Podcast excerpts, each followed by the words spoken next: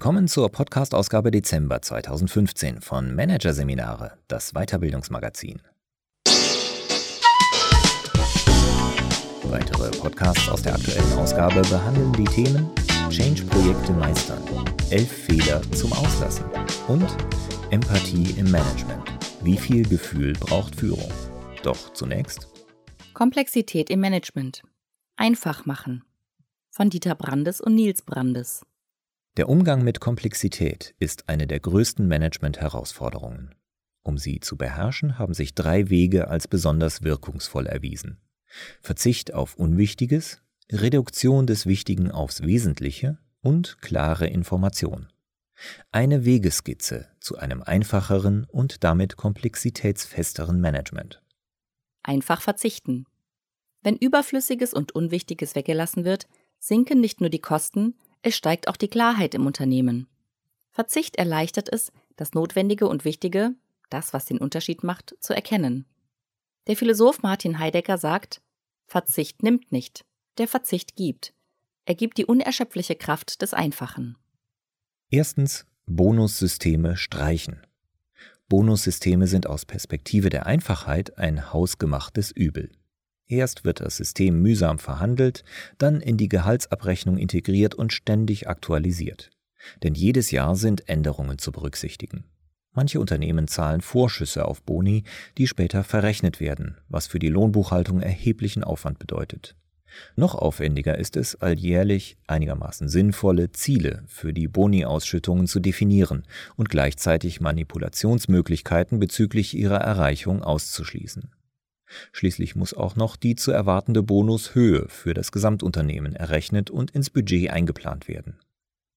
Wenn ein Unternehmen sein Bonussystem streicht, reduziert es die Beschäftigung mit sich selbst und gewinnt neben mehr Klarheit zudem Zeit, Energie und Geld zur Investition in Produkte und Kundenzufriedenheit. Zweitens Budgeting beenden. Budgets sind weltweit das vorrangige Mittel der Unternehmensführung und spiegeln die Wahnvorstellung wider, man könne alles steuern, indem man eine Zahl vorgibt. Management und Führung sind aber nicht so berechenbar wie Computerprozesse.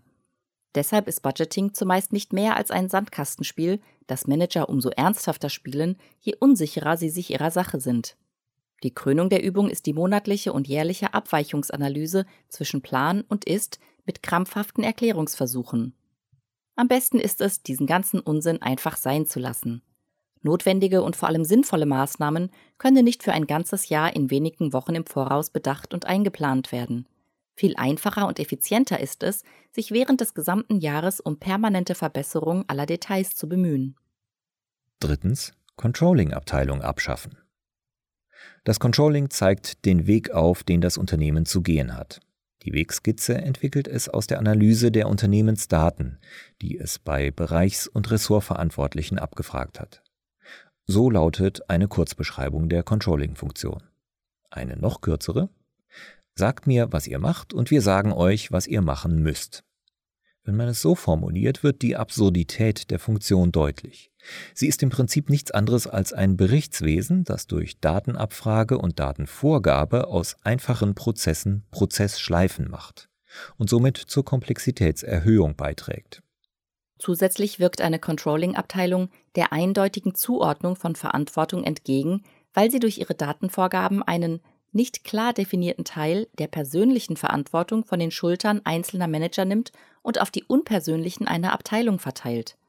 Es kommt zur Verantwortungsdiffusion, einer der stärksten Komplexitätstreiber in Unternehmen. Controlling? Ja, bitte, aber bitte nicht durch eine Abteilung. Vielmehr sollte jeder Manager immer seine Kennzahlen, die über Status und Entwicklung seiner Abteilungen und Programme Auskunft geben, im Blick haben. Nur dann kann er täglich und effektiv an Verbesserungen aller Art, auch und insbesondere bezüglich der Details, arbeiten. Einfach reduzieren. Der zweite Schritt zur Einfachheit nach dem Verzicht auf Unnötiges und Unwichtiges besteht in der Reduktion des Notwendigen und Wichtigen auf das Wesentliche. Je weniger Elemente etwas besitzt, desto klarer ist es in sich und in seiner Verbindung zu anderen. Reduktion macht das Wesentliche greifbar und erleichtert es, sich auf den Kern der Sache zu konzentrieren. Erstens Programme eindampfen. Mit umfangreichen Programmen versuchen Topmanager ihre komplex gewordenen Unternehmen auf Erfolgskurs zu bringen. Das Programm SCORE von Lufthansa beispielsweise umfasst sage und schreibe 500 Einzelmaßnahmen. Es scheint das ungeschriebene Gesetz zu gelten, je größer das Unternehmen und mithin je komplexer, desto umfangreicher muss das Programm sein. Was dabei übersehen wird? Je komplexer ein Unternehmen ist, desto schwerer ist es, die Wirkung einzelner Maßnahmen vorher einzuschätzen und nachher zu beurteilen. Insofern müsste die Regel sinnvollerweise genau andersherum lauten. Je größer das Unternehmen, desto reduzierter sollte das Programm sein, um eben überhaupt eine Chance zu haben, dessen Wirkung richtig zu beurteilen. Tatsächlich ist es immer in großen ebenso wie in kleinen Unternehmen sinnvoll, sich auf wenige Maßnahmen zu konzentrieren. Zum einen deshalb, weil man sich nur auf wenige konzentrieren kann. Und zum anderen schwingt bei Großprogrammen immer auch die implizite Botschaft mit, anscheinend machen wir aktuell vieles oder gar alles falsch. Das sorgt für Verunsicherung. Am besten hält, am besten hält man es mit Peter Drucker. Ein oder zwei Maßnahmen.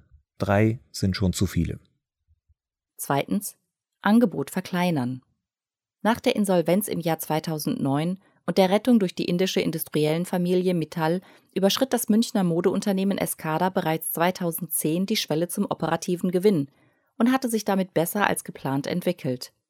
Der damalige Chef Bruno Selzer führte den Erfolg vor allem auf die Verkleinerung des Angebots zurück.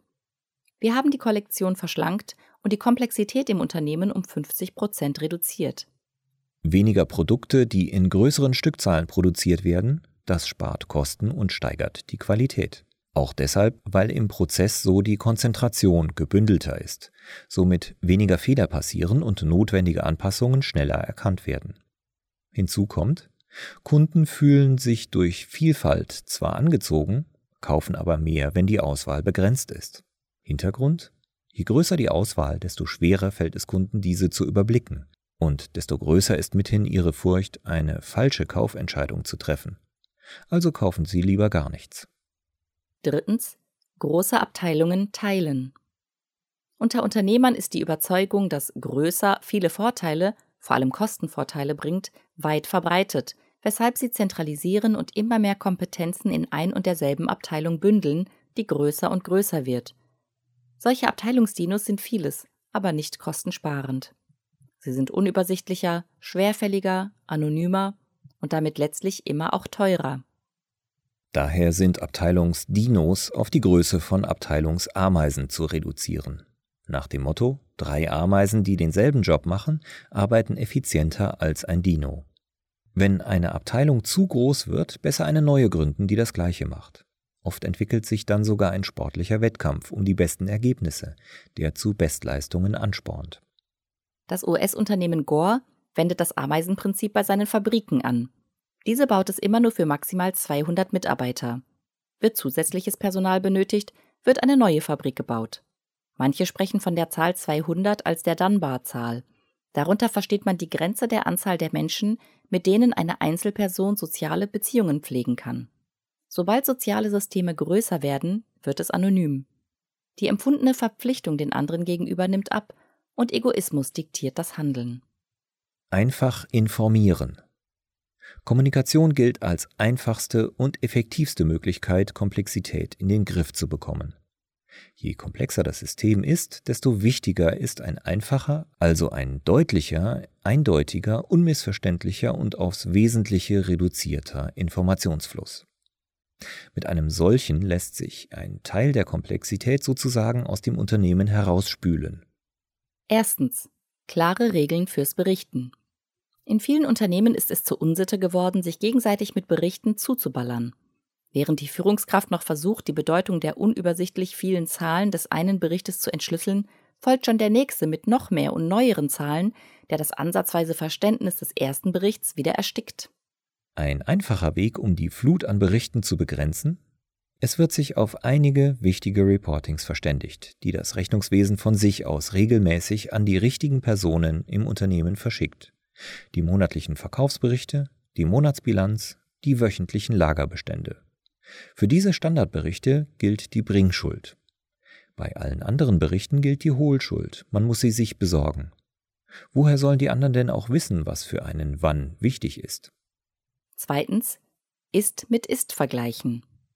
Echte Zahlen liefern klare Aussagen. Künstliche Zahlen, sogenannte Planzahlen, schüren Komplexität.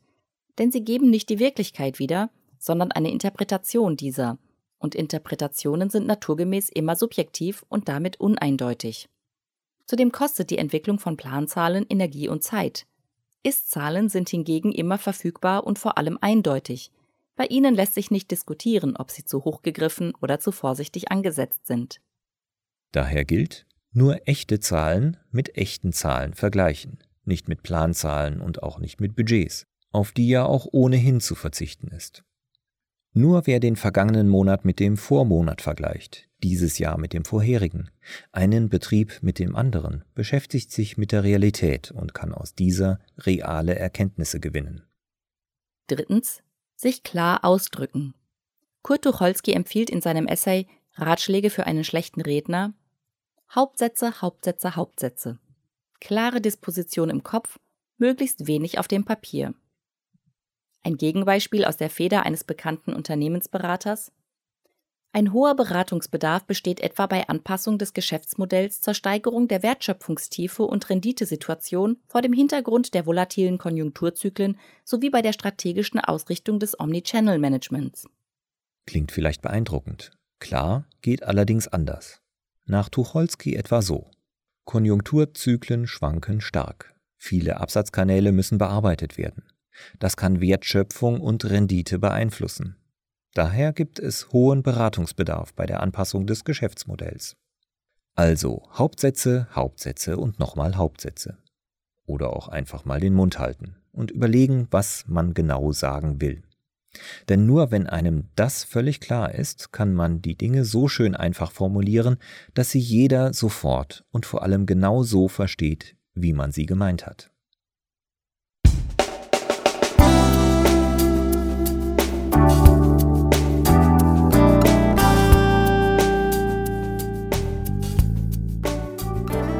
Sie hörten den Artikel Komplexität im Management.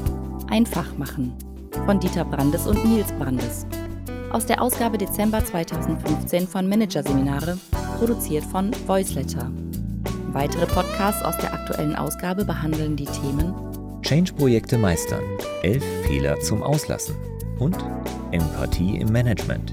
Wie viel Gefühl braucht Führung? Weitere interessante Inhalte finden Sie auf der Homepage unter managerseminare.de und im Newsblog unter managerseminare.de/blog.